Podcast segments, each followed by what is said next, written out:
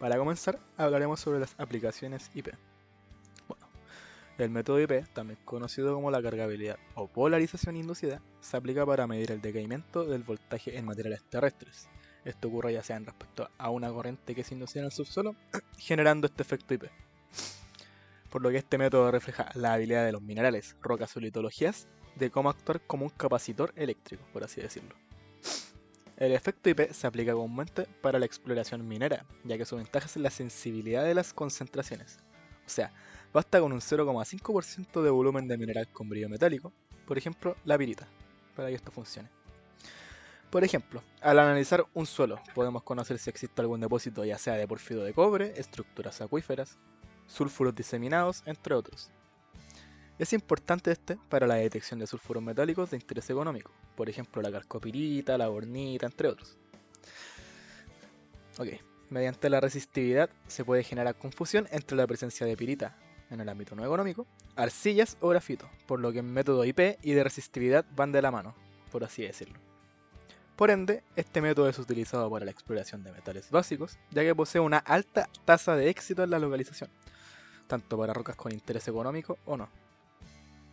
Este método se, mide a través de instrumentos como transistor y receptor, que captan la actividad de los objetivos medidos en MB partido en B o MS. Ahora un, un par de observaciones sobre este método son, mediante sistemas numéricos de modelamiento de inmersión se pueden obtener imágenes 1D, 2D y hasta 3D de la estructura geoeléctrica del subsuelo. La resistividad eléctrica es una de las propiedades físicas de mayor variación, abarcando en los materiales terrestres geológicos mineros unos 5 órdenes de magnitud aproximadamente.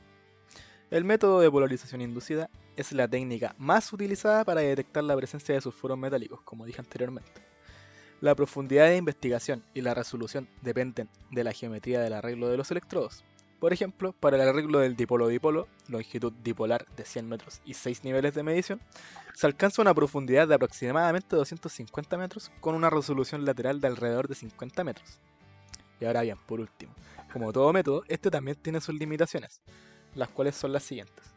La inyección de corriente eléctrica directa al subsuelo mediante electrodos o métodos galvánicos es difícil en la presencia de gostros superficiales y ya sea caliche, material seco suelto, etc. En estos casos se puede recurrir a la construcción de pozos, el uso de láminas conductoras, lo que aumenta la superficie de contacto, y la impregnación con agua salada, que disminuye la resistencia del contacto. También se pueden usar sondajes de varios métodos de penetración. Otra cosa es la detección de sulfuros metálicos de interés económico, como la calcopirita, mediante polarización inducida, puede ser confundida por la presencia de pirita, como dije anteriormente. Entonces, estos sí o sí tiene que ir de la mano con el otro. Y puede ser, el IP espectral puede ser de ayuda en la discriminación de tipos de mineralizaciones.